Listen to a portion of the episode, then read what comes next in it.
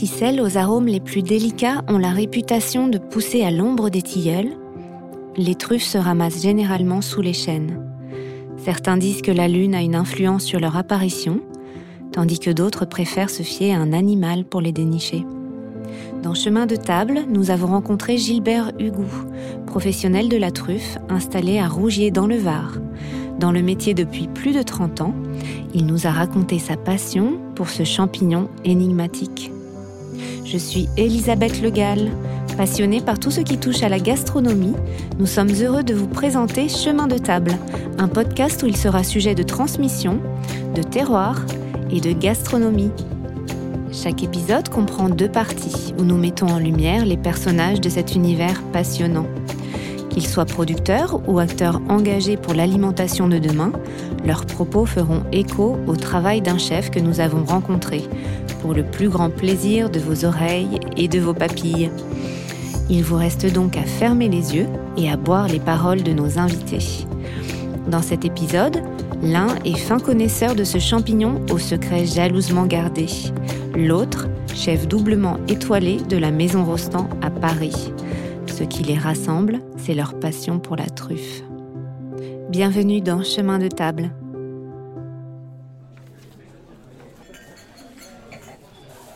Nous sommes au restaurant Maison Rostand à Paris, en compagnie de Gilbert Hugou, spécialiste de la truffe qui, pour quelques jours, a quitté le soleil du Var pour livrer les maisons prestigieuses avec lesquelles il travaille. Bonjour Gilbert Hugou. Bonjour, bonjour à vous. Nous sommes euh, à la Maison Rostand où Nicolas Baumann nous, nous, accueille pour pouvoir parler d'un produit que vous affectionnez particulièrement, la truffe. Bien sûr. Merci de nous retrouver à Paris.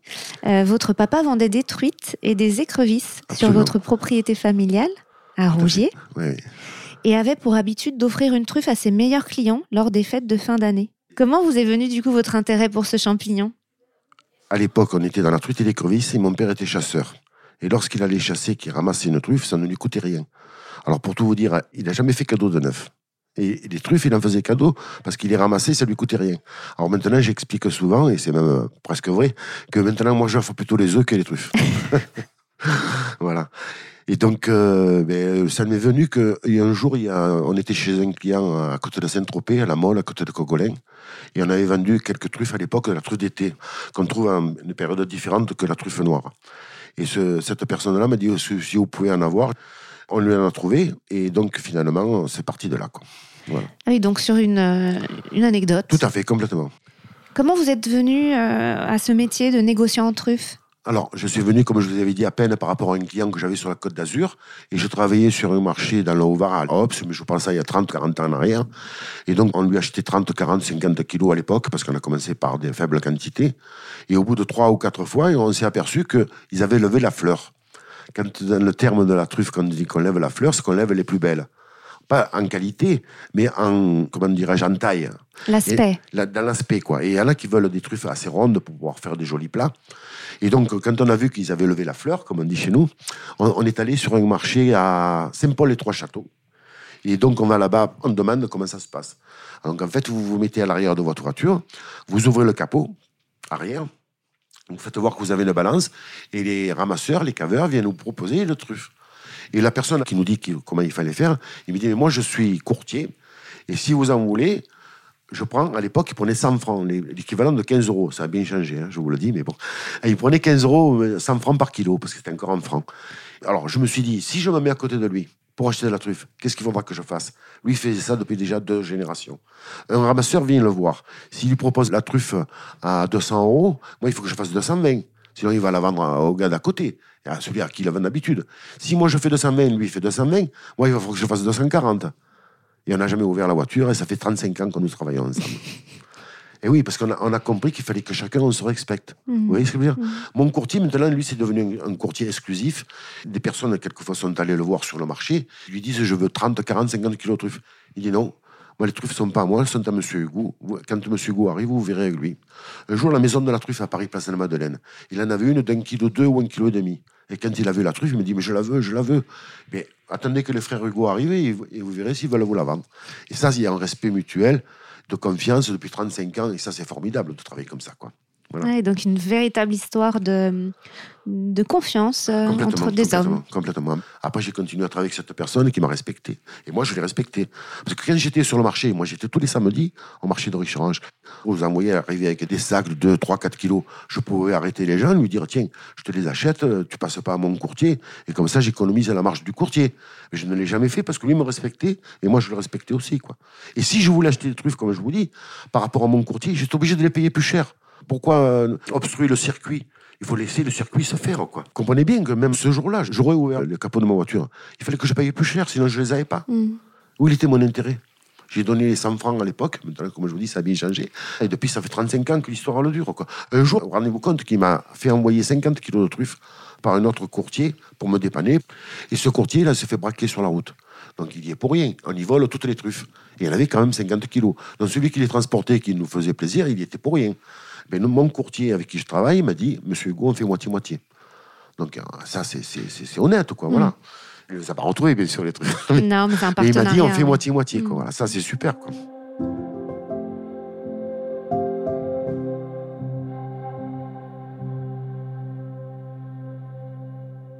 Ça nous a changé complètement la situation de notre euh, société, carrément, parce qu'on vivait à l'époque que de la truite de l'écrevisse. Et maintenant, ça fait 15 ans que j'ai arrêté. Je ne suis plus que dans la truffe et le champignon. Parce que quand j'étais dans la truffe et l'écrevisse, il n'y avait pas tous les produits surgelés de maintenant. Moi, j'avais des petits villages à Saint-Maximin, au pied de la Sainte-Baume. Il y avait 5, 6 restaurants, 8. Maintenant, il y en a, il y en a 20. Mais les 8 faisaient truite et écrevisse parce que c'était un produit local. C'était des truites vivantes et des écrevisses vivantes. Et après, il est arrivé les produits surgelés, il y a beaucoup de choses qui ont changé. Et donc, grâce à ça, on s'est adapté à une nouvelle situation. D'accord, donc c'était une façon de, transformer votre entreprise familiale pour le meilleur Complètement, complètement. Et heureusement, parce que, vous voyez, dans la truite et l'écrevisse, les dernières années, il y a 15 ans, quand j'ai arrêté, je suis passé de 80 tonnes de truite à même pas une tonne. Oh. Ah oui, parce que les gens, ils tapaient tous dans le congelé. Et les écrevisses, j'étais à 30-40 tonnes et j'en vendais 2-3 tonnes. Quoi. Oui. Ah Donc vous avez Heureusement, on a eu cette idée de, s'orienter vers un produit qui était vraiment considéré comme un produit noble, quoi, mais qui concerne vraiment le côté un peu artisanal et paysan de nos régions, quoi, du sud-est et du sud-ouest. Voilà. Alors, vous parliez tout à l'heure de deux différents types de truffes. Tuber magnatum, truffe blanche. Oui, magnatum picot. Ou tuber melanosporum. C'est ça. Truffe noire. Oui, mais alors je vais vous expliquer, il y, a, plus que ça de, variétés de truffes. Donc euh, je vais vous vite un petit topo. C'est que la truffe, on commence par la truffe d'été. La truffe d'été, c'est la tuber estivum. On dit truffe de la Saint-Jean qui est le 21 juin. Mais on peut commencer à la commercialiser au mois d'avril-mai. Mais elle, manque de maturité. Et cette truffe, on l'a jusqu'au mois de septembre. Donc on commence par la truffe d'été. Tuber estivum. Après, on est sur la truffe Melanosporum d'Australie. Depuis quelques années, les Australiens ont introduit la, truffe euh, Melanosporum avec les arbres à qui ils ont transmis la maladie, qu'ils ont mycorhizé eux-mêmes. Et depuis une dizaine d'années, ils arrivent à exporter dans le monde. Et comme l'hiver là-bas est juin, juillet, août, nous avons de la truffe mélanosporum juin, juillet, août. Sauf que pour expliquer ça aux gens, moi, au début, j'étais un peu sceptique parce que euh, c'est pas la période de la truffe pour chez nous. C'est comme tous les produits, comme la fraise ou d'autres produits. On dit les produits de saison. Et je me suis dit que ça allait être dur pour expliquer ça aux gens. Mais c'est quand même un produit de grande qualité, presque équivalent à la truffe noire d'hiver, Melanosporum. Donc c'est un produit qu'on arrive quand même à commercialiser. Mais il y a quelques chefs qui sont quand même euh, traditionnels et qui se disent non, c'est pas la saison, je ne veux pas en faire. Mais bon, ceux qui veulent en faire, on est là, quoi. Alors à partir du mois de septembre, c'est la tuber euh, uncinatum, la truffe de Bourgogne. Après, au mois d'octobre-novembre, commence la truffe d'Alba, la Magnatum Pico. Et à partir du 15 novembre, fin novembre, on commence la tuber melanosporum jusqu'au mois de mars. Donc, en fonction des périodes de l'année, pratiquement, il y a des truffes presque toute l'année. Il y a une période de, transition d'un mois ou deux où il n'y a pas de truffes. Et en fonction des périodes de l'année, il y a certainement des prix différents. Pour vous donner un ordre d'idée, la truffe d'été se vend entre 100, 150, 200 euros. La truffe noire, ça peut partir de 700, 800 euros, comme en ce moment, jusqu'à 1500. La truffe d'Alba, cette année. Au poids Au kilo. Au kilo? Au kilo. La truffe d'Alba, cette année, elle est montée à des sommes astronomiques. Moi, à l'achat, à l'achat, 5 000 euros le kilo. Alors que l'année d'avant, je vendais 3 500 avec ma marge. Ah oui. Donc d'une année sur l'autre, le même produit, j'avais presque le doublé. quoi. C'est en fonction de l'offre et la demande Complètement, et puis en fonction des productions. quoi. Quand il n'y a pas de production, ben, malheureusement, euh, on paye beaucoup plus cher. Et c'est pas toujours euh, la qualité qui est mise en avant. C'est le produit qui est plus rare. Donc, comme il est rare, on, le paye plus cher, mais c'est pas pour ça qu'il est, est, meilleur. Les bonnes années où le, temps a été favorable, les truffes sont d'excellente qualité, comme les champignons, ça, comme le cèpe ou autre. On peut vendre des cèpes à 10, 15, 20 euros qui sont magnifiques, et des cèpes à 40 euros qu'on a honte, quoi. Mais les gens, ils en veulent quand même. C'est ça le truc. Et donc cette année, c'est une bonne année pour la truffe? C'est tout à fait correct. Ouais, tout à fait correct. On a été un peu cher avant les fêtes de Noël, parce que malgré tout, il y a l'engouement de Noël. Et puis, c'est pas toujours le meilleur moment, le mois de décembre, pour les truffes. Le meilleur moment de la truffe noire, d'ailleurs, j'ai quelques grands chefs sur Paris qui l'attaquent vraiment au début janvier. C'est le premier changement de lune après le début janvier. Et là, après, on a de la truffe qui a maturité, euh, de, de très bonne qualité jusqu'au mois de mars. Et ensuite, de mars à juin, c'est vacances ah non, moi je suis chez moi dans le sud, euh, au pied de la Sainte-Baume, dans le Var. Et donc après, comme je vous dis, je suis dans tous les champignons frais également. Donc en fonction des saisons, je peux avoir aussi bien de la girole. Là, je vais commencer la morille, par exemple, euh, fin mars, début avril. Mais par contre, ça, je ne le distribue que localement chez moi. J'ai un rayonnage de, Marseille jusqu'à Monaco et un peu vers l'Ourmarin, euh, vers les Beaux-de-Provence, tout ça, un peu dans l'intérieur du pays. quoi. Et ça, c'est des produits que je ne trouve pas assez en quantité pour le proposer à Paris. Et même avec le transport, il faudrait que je monte moi-même les distribuer. Parce que rien que le transport pour monter à Paris, je vous mets un exemple. Imaginez que Nicolas me commande 10 kilos de cèpe. Je vais avoir 50 ou 60 euros de port. Alors, s'il faut que je rajoute encore à ma marge, il vaut mieux qu'ils les achètent directement sur place. Quoi. Mais moi, quand je reçois chez moi dans le Var, je reçois le produit et je vais directement le livrer chez les clients. Ils viennent à la voiture, on travaille un peu à l'ancienne, comme on fait pour la truffe. Et c'est eux qui choisissent, comme on dit, à l'arrière du camion. Quoi. Ah, ok. Donc, c'est vraiment du bouche à oreille et puis une clientèle locale euh, très Vous savez, depuis 38 ans que je monte à Paris, on n'a jamais fait de porte-à-porte. Alors, les premières années, on montait 15 jours par semaine. Après, c'était deux jours. Maintenant, c'est trois jours trois jours par semaine. Et, dans la journée, on arrive à avoir 30-40 clients. Quoi. Donc c'est la réputation, les gens viennent à vous. C'est ça, c'est ça. Ben, j'ai connu beaucoup de grands chefs comme Nicolas, que j'ai connu du jeune, mais j'ai connu des chefs comme Ducasse. Je l'ai connu quand il était au Juana, avant qu'il arrive à Monaco et avant qu'il monte à Paris, il y a 38 ans. Voyez Pierre Gagnard, que j'ai connu à Saint-Étienne, à l'époque, effectivement, je lui vendais des écrevisses. Je l'ai connu en vendant des écrevisses. J'étais monté pour une émission avec Jean-Luc Delarue, et quand il m'a rencontré, Monsieur Hugo, enfin, je vous rencontre et tout. j'ai toujours eu des rapports comme ça. Je peux écrire même un livre parce qu'il y, a beaucoup d'anecdotes super marrantes et intéressantes avec tous ces grands chefs. Quoi. Et ce sont des gens passionnants en plus. Oh, c'est certain. Il n'est pas trop tard. Vous pouvez encore. Oui, peut-être, comme vous dites. Et du coup, vous parliez des, des truffes qu'on trouve en Australie qui sont finalement produites avec beaucoup de mérite. Tout à fait. Est-ce qu'on les trouve dans le monde entier?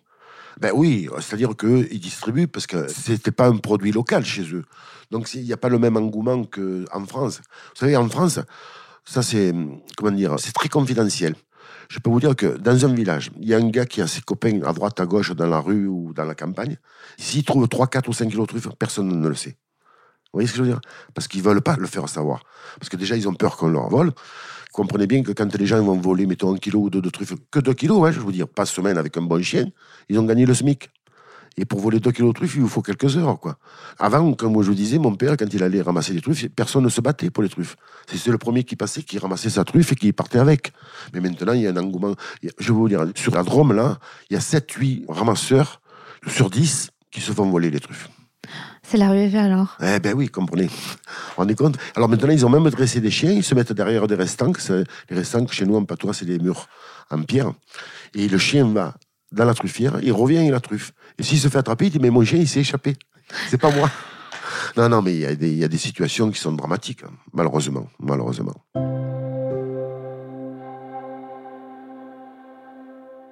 Et donc, vous parlez de chiens, les animaux euh, aptes à trouver des truffes, on a aussi des cochons. Ah, alors, justement, anciennement ou traditionnellement, c'était le cochon parce que les gens avaient beaucoup de truffes autour de leur propriété. Et c'était facile de déplacer le cochon pour ramasser les truffes. Sauf qu'après, les productions ont vraiment baissé. Il faut quand même imaginer que euh, au début du siècle dernier, au début de 1900, et même avant l'époque des rois, il y avait en France entre 600, 700, 800 tonnes de truffes par an. On est d'accord Lorsque maintenant on arrive à plus de 50 tonnes, entre 50 et 100 tonnes en France, quand on y arrive, on dit que c'est une très bonne année. Vous vous rendez compte? Et là, toutes les années, ça baisse un petit peu. On en trouve déjà moins dans le sauvage, parce que le climat a changé, et, les plantations euh, arrivent. Mais la plantation, c'est quand même dépendant du temps. Si le temps n'est pas favorable, la truffe ne sortira pas. Donc ça reste quand même un produit qu'on ne maîtrise pas. Alors on dit aux gens, il faut arroser les truffières pour qu'il y ait des résultats. Donc il vaut mieux les arroser que de ne pas les arroser. mais il n'y a pas de garantie de, de récolte. Sinon, on maîtriserait la récolte. Et si le temps n'est pas favorable, vous n'aurez pas de truffes, même sur des plantations. Donc vous avez une grosse dépendance au temps. Oui. Alors je vous explique, il su- il suffit qu'il y ait une, une pluie entre mi-juillet et fin août et vous allez avoir des truffes. Une seule pluie de quelques heures. Parce que l'eau qui va tomber, elle va avoir une certaine température, le sol, il y a un effet magique qui va se passer. Et moi, je dis aux gens que vous allez vite comprendre. Vous plantez une centaine d'arbres. Il n'y en a que 10 qui donnent. Donc, c'est pas beaucoup, 10%. Et pour planter 100 arbres, ça coûte entre 10, 15 et 20 euros. Mettons, mettons 15 euros. C'est pas un investissement considérable. C'est 1500 euros. Après, il faut être patient. Parce qu'il faut attendre 8, 10, 12 ans pour avoir des truffes. Mais lorsque vous commencez à ramasser les truffes, vous en trouvez sur 10, 200 grammes chacun. Ça fait 2 kilos par semaine. En 15 jours, vous avez amorti l'investissement. Vous voyez ce que je veux dire? Alors, si jamais vous avez plus de 10%, c'est le jackpot. Mais déjà, à 10%, moi, j'encourage les gens à planter des arbres pour perpétuer la continuité de la truffe, quoi, quand même. Donc il y a la partie sauvage où les personnes trouvent leur coin à champignons. Ah ben ça, le sauvage, je vous explique. C'est les, les- les bons ramasseurs, les bons caveurs, parce qu'en termes de, de truffes, on dit le cavage, on, cave les truffes. Ils passent dans la forêt avec chien ou sans chien, ils sont capables de détecter une truffière. D'accord? Et sinon, eh ben, vous avez un chien, il va vous la marquer, vous allez la ramasser aussi. Mais dans le sauvage, il y en a de moins en moins. Et la truffière, vous parlez de truffière, c'est un nid à truffes. Oui. Ben, en fait, c'est des plantations comme on plante sur un champ normal. Dans chaque village, tout le monde a sa façon de faire pour planter des arbres. En théorie, c'est entre 2,50 m, 3 mètres de- et espacé aussi en largeur de 4-5 mètres. Il y en a qui les espacent un peu plus, enfin bref, pour essayer d'avoir un résultat, pour optimiser la, la récolte des truffes. Quoi. Voilà. Et ça se voit à l'œil quand vous dites euh, les personnes peuvent y Oui. aller sans chien? Ah, Très bien. complètement. Il y en a qui voient ça à l'œil. Non, en fait, ils détectent une truffière. Ça, c'est important ce que vous me dites, parce que justement, pour euh, remarquer une truffière, il y a l'herbe autour meurt. On dit le brûler. Donc, quand vous voyez une- un arbre, un chêne, mais il faut être observateur, hein, parce que c'est pas évident, je vous dis ça, mais l'herbe qui sort autour de l'arbre, elle est brûlée. Et donc, c'est signe que ça risque d'être une truffière. Alors, si vous n'avez pas de chien, que vous voulez les ramasser, et que vous êtes un peu connaisseur, on ramasse à la mouche. Alors en fait, la mouche le vit sur la truffe. Donc si vous êtes sur la truffière, vous prenez le rameau d'une branche d'un arbre, quand il y a soleil, parce qu'elle est très petite, vous faites le tour de la truffière, la mouche s'en va, vous marquez le point, d'accord? Et vous marquez un point, deux points, trois points, et si vous avez le temps, vous attendez, si la mouche revient, à 98%, vous êtes presque sûr qu'il y a une truffe. Elle vit sur l'odeur de la truffe. C'est extraordinaire, et c'est passionnant en plus, je vous promets. C'est passionnant. Et donc concrètement, quand vous avez euh, marqué une truffe, Oui. comment se passe ensuite le, le cavage pour aller la chercher? C'est simplement, comme vous l'expliquez, de dégager la terre? C'est ça, avec un petit outil de paysan, quoi. Chez nous, on dit le sadonné. C'est un truc euh, en patois, quoi. C'est pointu, quoi. Et vous creusez comme ça. Et euh, jusqu'à ce que vous trouviez la truffe. Et puis, comme je vous disais, en fonction de l'odeur, vous partez à droite, à gauche, dans le trou. Et puis voilà, quoi. Et puis, quand elles sont en surface, ben, vous les ramassez rapidement. Mais c'est vrai que le chien, lorsqu'il vous marque une truffe, et de suite, il demande sa récompense. Parce que si vous laissez chercher les truffes à un chien, qu'il vous en trouve une, deux, trois, quatre, dix, quinze ou vingt, après, il n'a plus de pattes. Il faut pas qu'il abîme les pattes, quoi. Donc, dès qu'il a marqué, on récompense le chien et on l'arrête. Pour qu'il continue à vous chercher les truffes. Pour préserver ses coussinets. Eh oui, tout à fait, complètement. Et c'est profond? Alors, ça peut être en surface, à 3, 4, 5 cm, comme on peut en trouver jusqu'à 20, 30 cm. Alors, quand on les trouve à 20, 30 cm, que le chien vous l'a marqué, ben, c'est en fonction de l'odeur, vous partez vers la gauche, vous partez vers la droite. L'odeur de la truffe, quand vous ramassez une truffe, que vous ramassiez une truffe de 20 grammes ou une truffe de 500 grammes, l'odeur, c'est la même. Ah, Donc vous vous repérez à l'odeur Eh oui, bien sûr. Et on ne sait pas la découverte qu'on va faire. Et quand vous arrivez, que vous trouvez une truffe de 4- 300, 400, 500 grammes, là, ils sont là, ils font tout le tour de la terre pour pas l'abîmer et tout. Mais c'est un truc que vous- quand vous y êtes, là, vous ne pensez plus à, plus rien d'autre, quoi. Je veux dire, c'est vraiment passionnant, c'est extraordinaire même. Comme un archéologue qui irait au Absolument, pinceau absolument, Ah, absolument. formidable. Mais, comme je vous dis, vous pouvez tomber sur une truffe de 20 grammes. Et puis, dans le même trou, vous pouvez en trouver plusieurs aussi. Mon courtier, son record, c'était une vingtaine de truffes. Et rendez-vous compte que les 20 truffes qu'il a trouvées, il ne faisaient pas 500 grammes, les 20. Aussi, avec mes frères, avant qu'on soit dans le métier, on avait trouvé une truffe de 750 grammes sur une truffière. Et la nature, elle est comme elle est. Sur cette autre fière, on n'en a plus jamais trouvé. Ah bah elle avait tout donné. À savoir pourquoi. Elle avait Elle avait tout tout donné sur cette truffe. Oui, non, il y a plein d'anecdotes. Et tout le monde a la sienne, quoi, je veux dire. C'est pour ça qu'il n'y a aucune vérité pour planter. Euh, chacun a sa façon de voir les choses, et en fonction des régions, peut-être aussi. Voilà.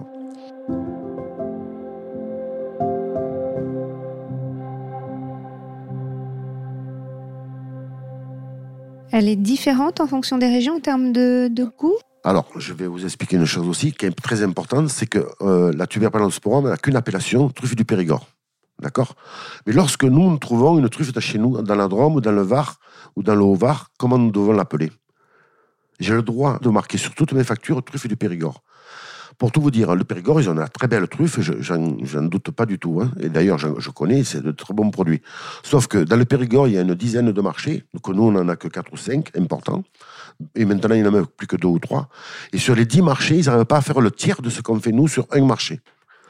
Donc, ils ont des marchés, mais en plus, ils sont très rigoureux sur la qualité. Ça, je ne conteste pas. Mais tous mes confrères du Périgord, le vendredi et le samedi, sont à Richerange et à Carpentras pour venir acheter de la truffe parce qu'ils n'en ont pas assez. Et donc, quand ils vendent de la truffe, qu'est-ce qu'ils marquent? Eux, ils marquent Périgord. Et pourquoi je n'ai pas le droit de marquer Périgord? Mais j'ai vu avec les fraudes, hein, j'ai le droit de marquer Périgord.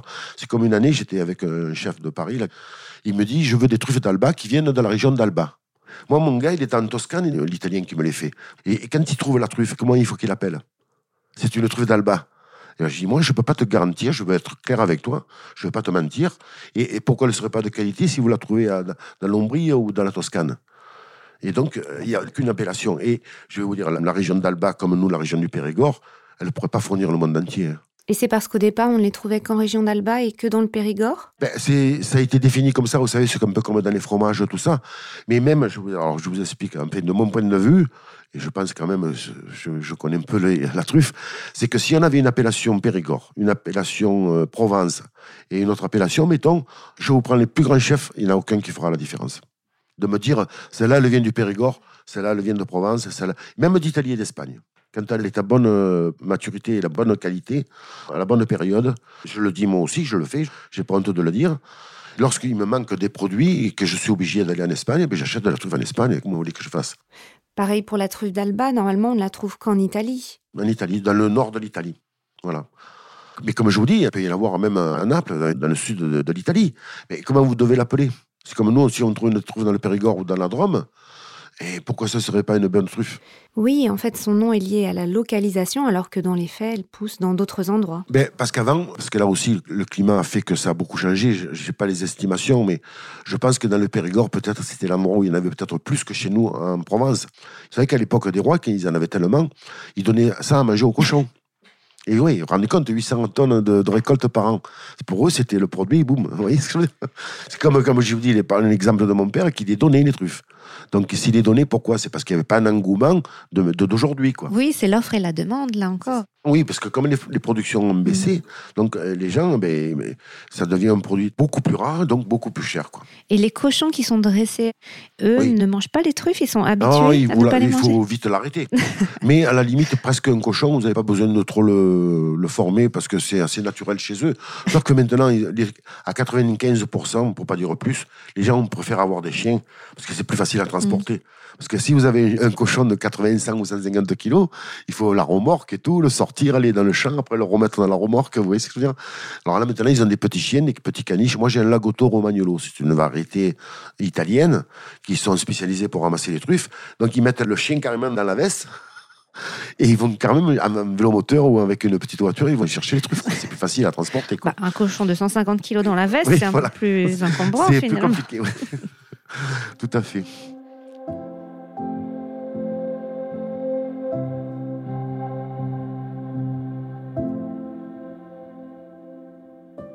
Vous parliez tout à l'heure de 10 à 12 ans pour attendre euh, d'avoir des truffes au moment où vous les plantez. Donc vous plantez des chênes. C'est ça. Chênes mycorhizés, à qui on a transmis la maladie. C'est-à-dire qu'on prend des glands sous des chênes truffiers, si on veut faire le travail correctement. Moi, je ne sais pas moi qui le fais, des pépinéristes ou autres. Ils prennent un ou deux glands, ils les mettent ensemble avec une, un jarre de terreau, une, terre euh, riche, mélangez avec de la brisure de truffe et vous mettez ça en pot euh, pendant deux ans. Et au bout de deux ans, vous plantez vos arbres parce que l'arbre, il faut qu'il s'acclimate à, la région où vous êtes. Donc, il ne faut pas attendre 5-6 ans en pot. Au bout de deux ans, vous plantez vos arbres qui font à peine 10, 10 cm de haut, quoi.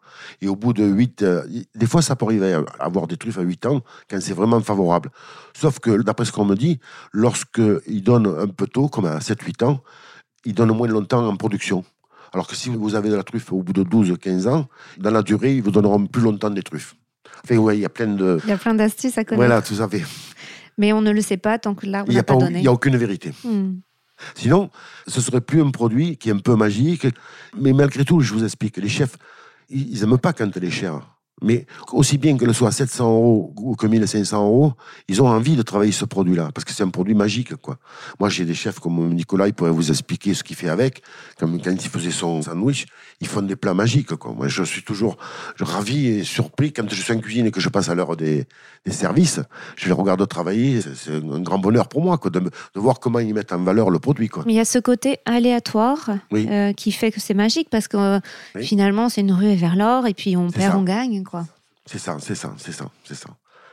C'est ce qui fait tout le charme de la truc. Parce que si on était arrivé à justement euh, trouver une solution pour euh, gérer une production, c'est un peu comme le saumon, quand on fait des saumons d'élevage ou tous les produits d'élevage.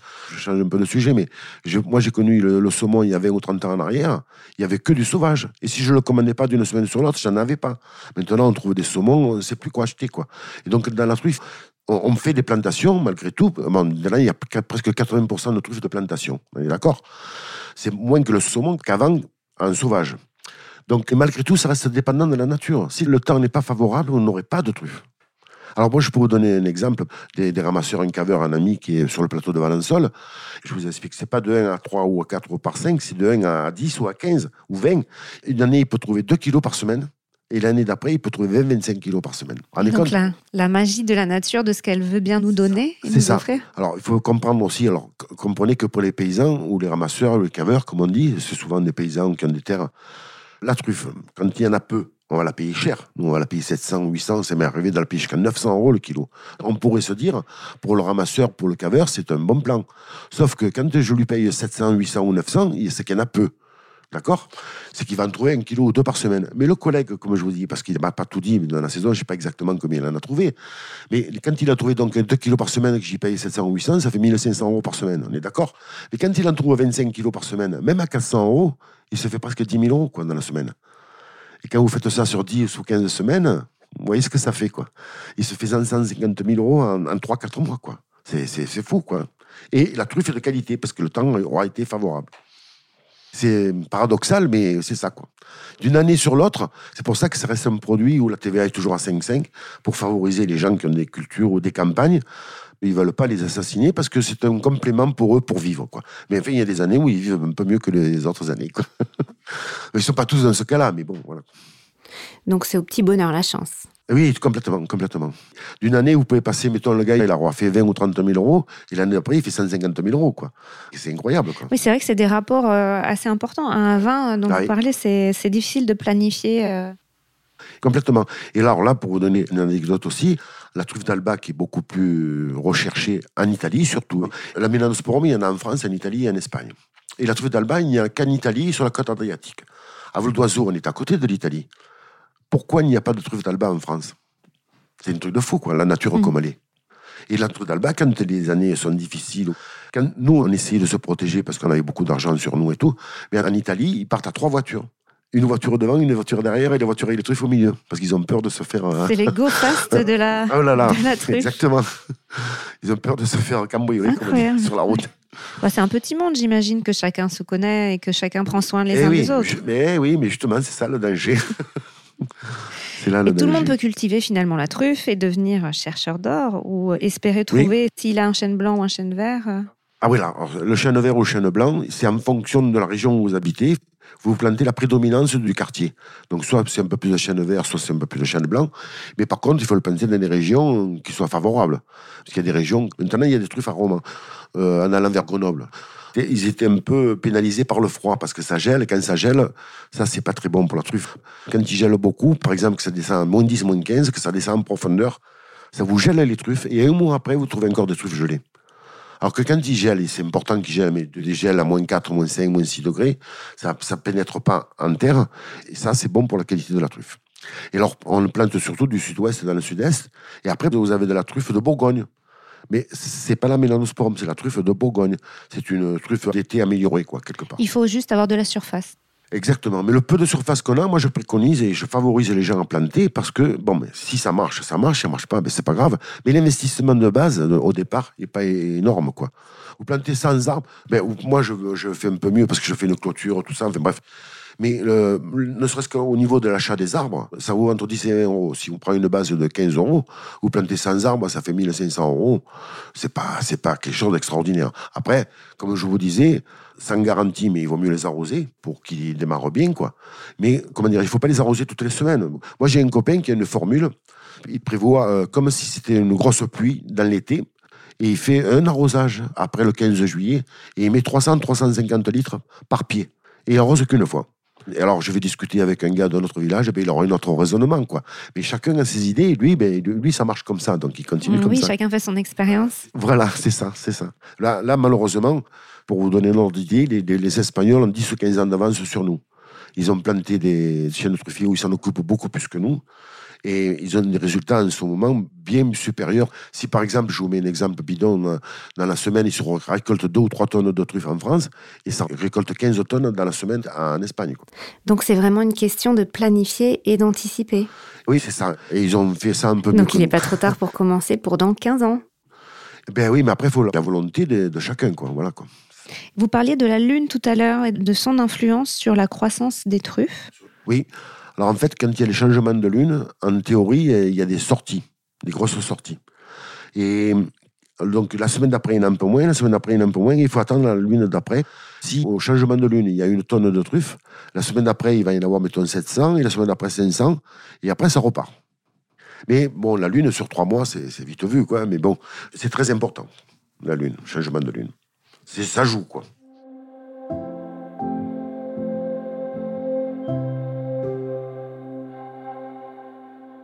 Comment s'assurer de l'authenticité des truffes que l'on achète, par exemple, sur les marchés?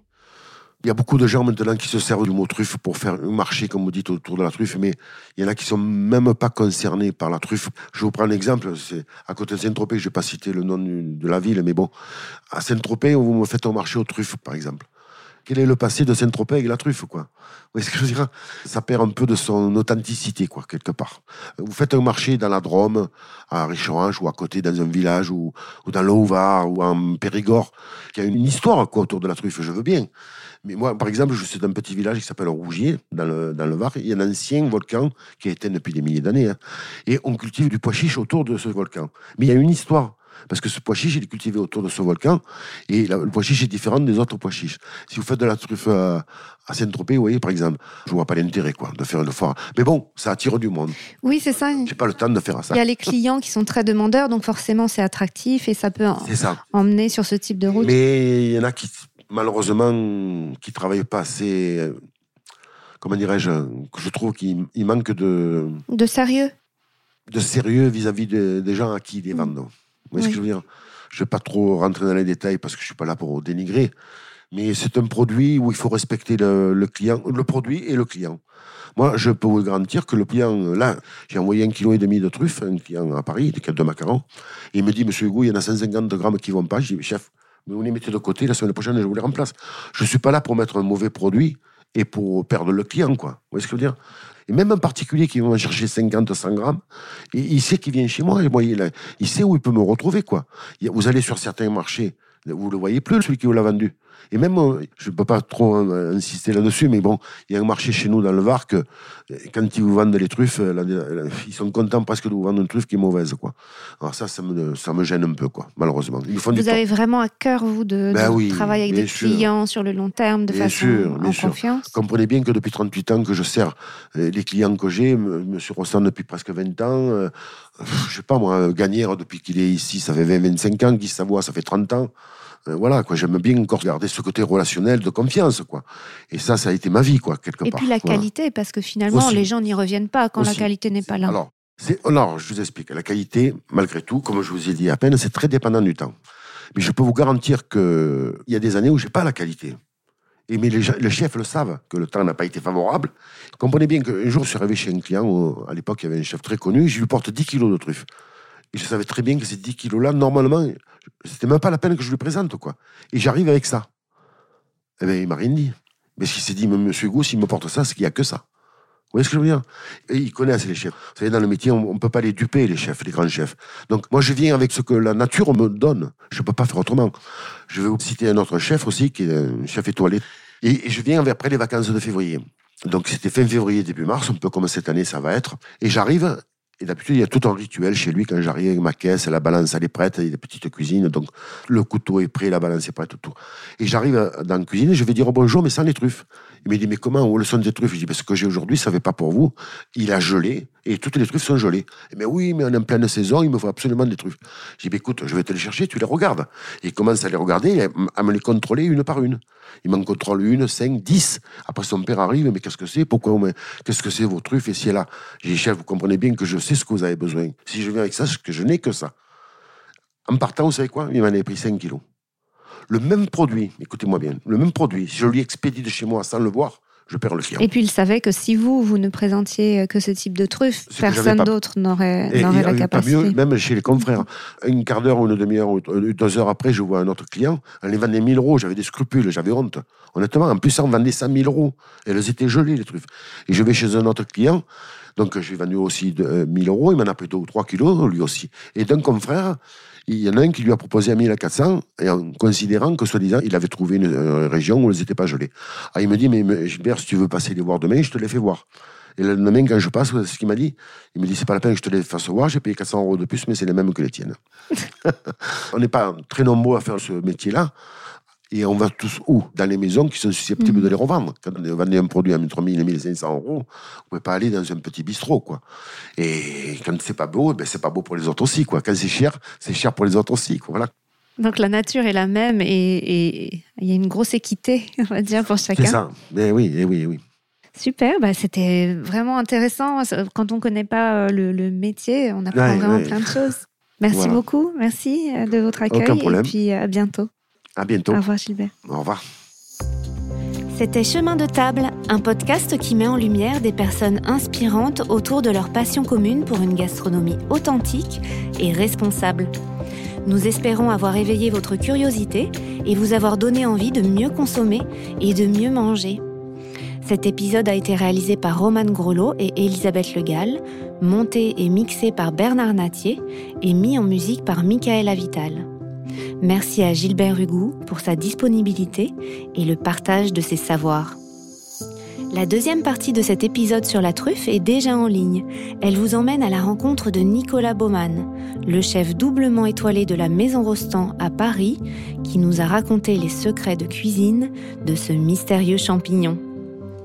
Vous pouvez vous abonner à Chemin de Table sur toutes les plateformes de podcast. N'hésitez pas à nous laisser des commentaires et des étoiles et à en parler autour de vous. À bientôt!